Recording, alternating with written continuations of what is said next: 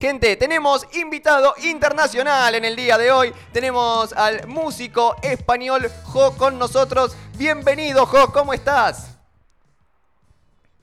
Ahora estás muteado, Jo. Sin, eh, desmuteate, ahí va.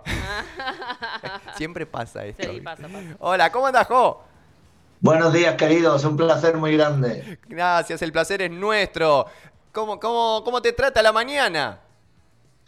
Bueno, pues trabajando desde muy temprano con la promoción de mi nueva canción, del nuevo álbum, de, de esta gira virtual por medio en la que estoy inmerso, ¿no? Y, y bueno, creando canciones y, y pasando las horas, intentando sacarle provecho a la situación. En eso andamos. Bien, bien, bien, muy bien, muy bien. Me encanta esto de la gira virtual. Es buenísimo. A ver, explícanos. Hola, Jo, buenos Acá días. está Joa con Te nosotros. habla Joana. Explícanos cómo, qué, de qué se trata esto de gira virtual. Me llama la atención.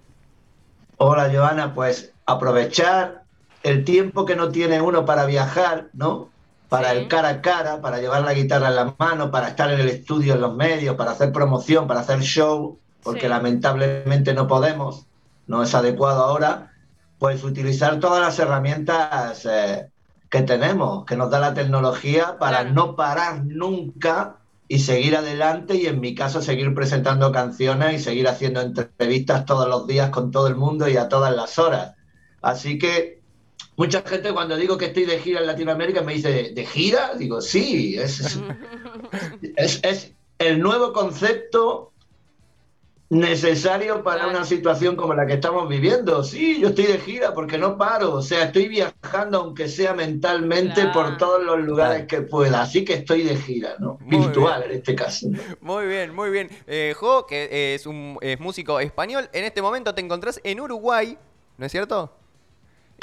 Sí, hace cuatro años dejé mi zona de confort en España, me, me eché la vida a cuestas como un caracol y, y acepté la propuesta de dos productores en Buenos Aires y os puedo decir la fecha, un 15 de julio de 2017 aterricé en Ezeiza y desde entonces estoy dando vueltas por vuestro lado del mundo. Pasé un año y medio largo en Argentina, luego me vine para Uruguay, sigo aquí por la situación, porque desde hace año y medio todo está parado y hay que esperar, hay que tener paciencia. Es un buen lugar para esperar. Es un buen lugar para decirlo. esperar. ¿Qué- ¿En Montevideo estás? ¿Dónde estás?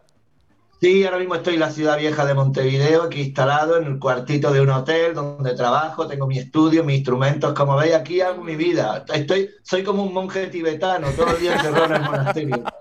Totalmente. Y bueno, también, también me dio tiempo a visitar Chile y estoy en, en esa tensa espera que todos tenemos para que se vuelvan a abrir los caminos y seguir viajando por toda Latinoamérica, que es mi objetivo. Muy bien, muy bien, muy bien. Qué lindo. Escúchame, y en este tiempo acá en Argentina, Uruguay, me imagino que ya eh, tomás mate.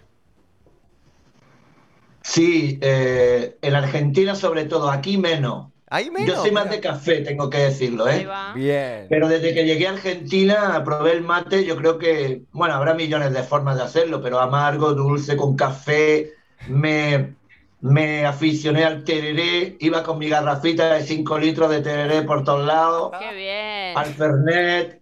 Yo siempre digo, y además una realidad, que jamás en la vida, en los años que tengo, he comido tanta carne y he bebido tanta cerveza como en Argentina. Eso como añadido Está muy lo bien. cual he hecho muchísimo de menos, pero el tiempo que estuve entre vosotros físicamente lo disfruté mucho, porque soy un tipo y un músico muy empático y me gusta involucrarme en los lugares donde estoy, con las personas, saber cómo viven, qué es lo que disfrutan, ¿no? Porque así me enriquezco yo, ¿no? Claro, claro, totalmente. Totalmente. Acá estaba, estaba leyendo, has tocado con músicos eh, conocidísimos, ¿no? Eh, como por ejemplo nuestro compatriota Andrés Calamaro, con los Rodríguez.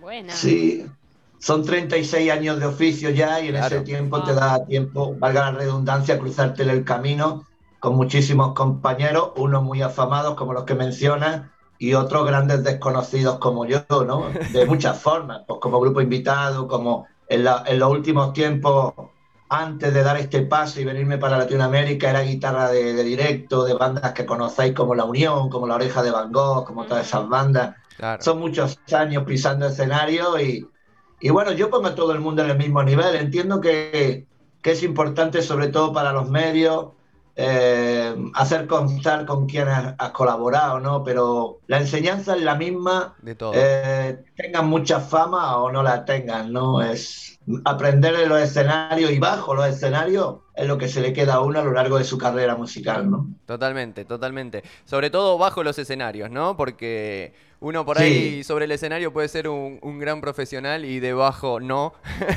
Eh, y creo que ahí, ahí es donde se, se aprende la, la- la realidad. Eh, co- contame, Jo, eh, ¿cómo, cómo es que decidiste eh, abocarte totalmente a la música? ¿Hace cuántos años que de- eh, exclusivamente sos músico?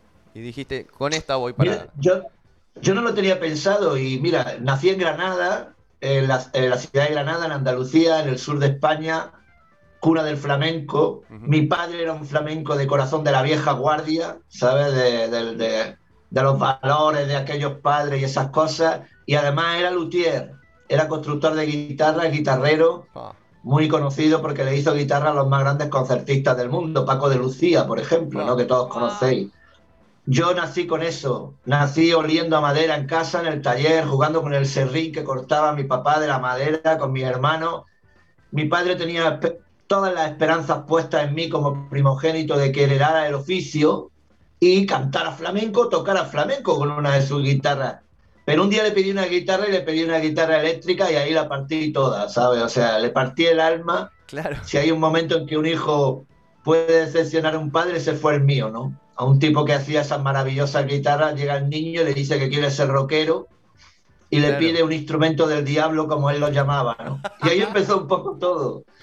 Me compró a regañadientes esa guitarra, monté una primera banda de rockabilly, hablo de Oh, qué lindo. finales, finales de los años 80, una primera banda que nunca se olvida, es como el primer amor, como los correcaminos, rockabilly, country, hillbilly, y luego ya la vida, la música te va llevando por otros proyectos, otros sonidos, te profesionaliza y como decía antes, han pasado ya 36 años Tremendo. de, de aquello y, y aquí sigo, vivito y coleando, ¿no? Muy bien, muy bien. Increíble que ese purrete, como le decimos acá, hace 36 años, eh, hoy se imaginaría estar haciendo, estar en Uruguay, hablando con un medio de Tandil, Mm. ¿no? Y haciendo una gira virtual por Latinoamérica, tomando mate. Es que la vida es sorprendente, querido, y hay que tener. Siempre he sido de la opinión de que nunca debes de cerrarte a nada y siempre tienes que esperarlo todo. Y yo soy un tipo que intenta prestar atención a las señales y si creo que algo me merece la pena, aunque me la juegue como me la juego todos los días, me tiro por el acantilado. De hecho, ando solo, voy toca me declaro un grandísimo tocapuertas, no me gusta que esperar a que ocurran las cosas, me gusta provocar al destino, el no ya lo tengo, por lo Total. tanto no tengo nada que perder. Y todos los días es un descubrimiento nuevo, ¿no? Totalmente, totalmente. De hecho, a- así eh, nos hemos conocido, ¿no? Has tocado nuestra puerta y, y dijimos, bueno, eh, ¿quién es Jo? Y vamos a conocerlo. Y acá, acá estamos eh, conociéndote. Eh, nos encanta tu, tu- tu filosofía de vida. Eh, estuvimos escuchando eh, tus temas también, muy buenos. No sé si están sonando de, de cortina. Ah, no, no, no. Está bien. No por una cuestión de- del Zoom y... Ah, claro, está en la se- misma. Se me complica un poco. Bien, bien, bien. Muy bien, igual vamos a estar pasando. Eh, nos decías que estás promocionando un disco, un, un tema. Sí, bueno, como juego ya llevo tres. Cuando llegué a Argentina traía bajo el brazo La Reina de los Quilombos, una, can- una colección de 15 canciones como primer álbum. Luego grabé Redención Sí. y ahora estoy ultimando otra colección que se llama Canciones Premonitorias y otras Serendipia, otra colección de 15. Me aboné al 15, no sé por qué, es un misterio, pero me gusta el número. Hay que jugar. Y he decidido que mis discos tengan 15 temas y estoy presentando ahora mismo mi último lanzamiento que se llama El amor es tan caprichoso como incomprensible. ¿Sabes qué pasa? Que yo hace muchos años aposté por la autoproducción. No me rijo por las leyes de la industria ni por sus normas. No creo en las fechas de lanzamiento. Muy No bien. creo que haya que estar con una canción seis meses para todos los medios Tal cual. yo mando a todo el mundo diferentes formas de entender mis canciones, porque puedo hacer rock, puedo hacer pop, puedo hacer melódica. En mis álbumes puedes encontrar incluso una cumbia que compuse en Santa Fe, eh, un bolero, algo de folclore. Soy muy ecléptico. Así que decidí que cada dos meses aproximadamente iba a presentar una nueva canción y ahora mismo estoy en eso. Pero ya estoy ultimando un triple lanzamiento. No sé si se ha hecho alguna vez, pero en poco tiempo voy a lanzar tres canciones de una vez. Muy bien, qué lindo. Qué. Qué- qué lindo. Es un gran obrero de la música, Jo. Sí, picando a pico y pala, que decimos ahí en, en mi tierra, ¿no? Sí, pero porque es mi forma de vivir, no es una pose ni algo que, No, que he prefabricado en un laboratorio para vendérselo al mundo, es que no sé trabajar de otra manera, soy un tipo muy pasional en todo y si me meto en algo y en la música me metí hace 36 años, voy a full. Le pongo, como decís vosotros muy acertadamente, el pecho a las balas todos los días de una forma muy intensa. No, no, para mí no existe otra manera. Hay que estar ahí sin crearte grandes perspectivas, sin, sin que te quite el sueño, la fama y la fortuna. Ojo, que si viene, bienvenida sea. Sí, no soy tan boludo. Me gusta la plata como cualquiera y la fama también. Pero trabajo con tranquilidad y con libertad y así disfruto muchísimo más lo que hago. Muy bien. Jo, acá ah, las oyentes y los oyentes se están comunicando con nosotros. Eh, le mandamos un saludo a Anto, por ejemplo, que dice que se la resubiste, lo que quiere decir en idioma eh, argentino, que le levantaste el ánimo y te manda un gran saludo. Dice que sos un capo. Qué bueno. Pues me alegro muchísimo, me alegro muchísimo. Muchos besos. Mira, es lo, es lo que hablamos, ¿no? De arriba y abajo del escenario, ¿no? Tal Uno cual. puede comunicar eh, con sus canciones, pero cuando debajo del escenario también está eso, ahí hay una gran diferencia. Eh, ¿Qué te iba a decir, Jo? ¿Quiénes son tus, eh, tus influencias musicales? Mira, nunca he sido fan de, de ningún artista ni ninguna banda así. Yo, el- yo antiguamente, ¿no? En la era del vinilo, eh, en fin, parece que hablo del Pleistoceno ya, ¿no? Pero bueno, en fin, hay, hay muchos. Yo, yo me consideraba fan cuando me iba a una tienda o seguidor cuando te vas a una tienda y te comprabas el disco o el CD de esa banda, ¿no? Total. Pero por lo demás, la verdad es que siempre he tenido los oídos muy abiertos. Sí tengo que declararme, tengo que declarar mi amor absoluto a una gran banda inglesa que se llamó la Electric Light Orchestra, la ELO. Me parece la banda de Jeff Lynne, de la que la gente conoce muchas canciones, pero muchas personas no saben qué es de ellos, ¿no? Pues son canciones universales, ¿no? Totalmente. Como el último tren hacia Londres y todas esas, ¿no? Exacto. Digo esto porque es la única banda que me pongo a escuchar cuando desconecto de lo mío, que ya es difícil desconectar de lo mío, no sé hacerlo. O cuando manejaba en mi auto era la banda que me ponía porque son canciones universales. Pero por lo demás tengo los oídos siempre muy, muy bien abiertos, ¿no? Muy bien abiertos y escucho todo tipo de música. Y normalmente escucho música que no es muy escuchada masivamente, ¿no? Muy bien, muy bien. Qué lindo, qué lindo, qué lindo. Eso te da el abanico de, de, de- de esto que decías antes, ¿no? Te, te- te hago un rock and roll, te hago una melódica y hasta una cumbia. cualquier cosa, cualquier cosa, porque para mí la música es un estado de ánimo y, de- y como el de todos los seres humanos, depende de cómo te sientas, si te apetece hacer algo, no, pues igual. Si Bien. todos escucháramos la misma música, la vida sería insoportable, ¿no? Si Sí. todos pensáramos igual y todos sintiéramos, pues sería insoportable. Lo bonito de la vida es lo diversa que es y en la música pasa lo mismo. Hay una canción para cada estado de ánimo. ¿no? Totalmente, totalmente. Es así, es así. Hoy, hoy uno se levanta y dice, hoy estoy para escuchar un, Sí. un sabinazo, hoy estoy para escuchar un tal Sí, cosa, sí, ¿no? sí. Y, y- es así. Ah, Bueno, a mí me gusta mucho Sabina, por ejemplo, el otro día les contaba a los chicos que por ahí un día de lluvia, de esos que decís, oh, y a mí me gusta ponerme a, a- a Joaquín y escuchar, pero no te querés morir, me dice. no, para mí No, no, con mira, este las canciones grises, como yo las llamo, llámalas tristes, llámalas de grises. Hay canciones azules y canciones grises para mí. Las canciones grises son muy importantes porque pueden ser ese abrazo, ese consuelo que una persona necesita en un momento determinado y no tiene a nadie quien se lo pueda dar. Fíjate si es importante una canción. Ah, E igualmente, como decía nuestra amiga, eh, una canción azul para despertar, para afrontar un nuevo día, es importantísimo. Es muy necesario darle ese riego de, de alegría al alma todos los días. ¿no?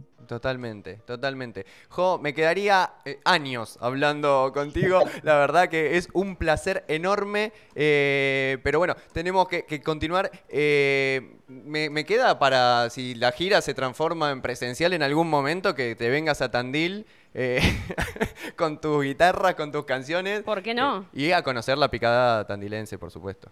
los que- Mira, más que porque no, porque sí. O sea, voy de cabeza. O sea, mi, mi, mi gen viajero, que es el- el- mi otro lado, está igual de desarrollado que mi amor por la música. Y mientras hablo con vosotros y, y recuerdo todas las fotos y videos que he visto de Tandil, se me ponen los dientes de vampiro, que se me ponen largos porque ya quiero estar ahí con la guitarra en la mano, así que darlo por hecho. Será Espero volver a Argentina pronto cuando la situación se normalice y cualquier día aparece el gallego loco con su guitarra por ahí. Muy bien. Desde luego que sí. Muy bien, será un gran placer eh, cuando llegue ese momento. Jo, te mandamos un abrazo enorme. Y ahora van a estar sonando las canciones. Hoy vamos a estar escuchando los temas de Jo acá en Radio Nitro, así que te agradezco muchísimo tu, tu contacto, un placer enorme conocerte y bueno, ojalá nos estemos conociendo personalmente pronto. Seguro que sí, chicos. Eh, pasadlo bien, sed buenos y cuidaos mucho. Chao, chao. Un Adiós, abrazo enorme. maestro. Adiós. Muy bien. Hermosa charla hemos tenido con Jo acá. Un divino. Eh, divino. Me encanta. Me encanta cuando conocemos gente así. Mira, acá, acá